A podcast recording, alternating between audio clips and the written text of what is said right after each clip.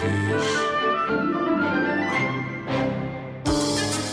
Desde há 400 anos que há relatos de pessoas que veem criaturas parecidas com macacos grandes e peludos nos bosques da América do Norte. Tal criatura foi chamada de pé grande, mas a comunidade científica diz que ele não existe e que é uma lenda. Aqueles que dizem tê-lo visto afirmam que é muito alto e cheira muito mal. Mas a pista mais famosa deixada pelo monstro são as suas pegadas com mais de 60 centímetros e 5 dedos como os humanos. No Tibete, existe a lenda de uma criatura em tudo semelhante, com exceção de que vive nas altas montanhas, tem o pelo branco e é conhecido como o abominável Homem das Neves.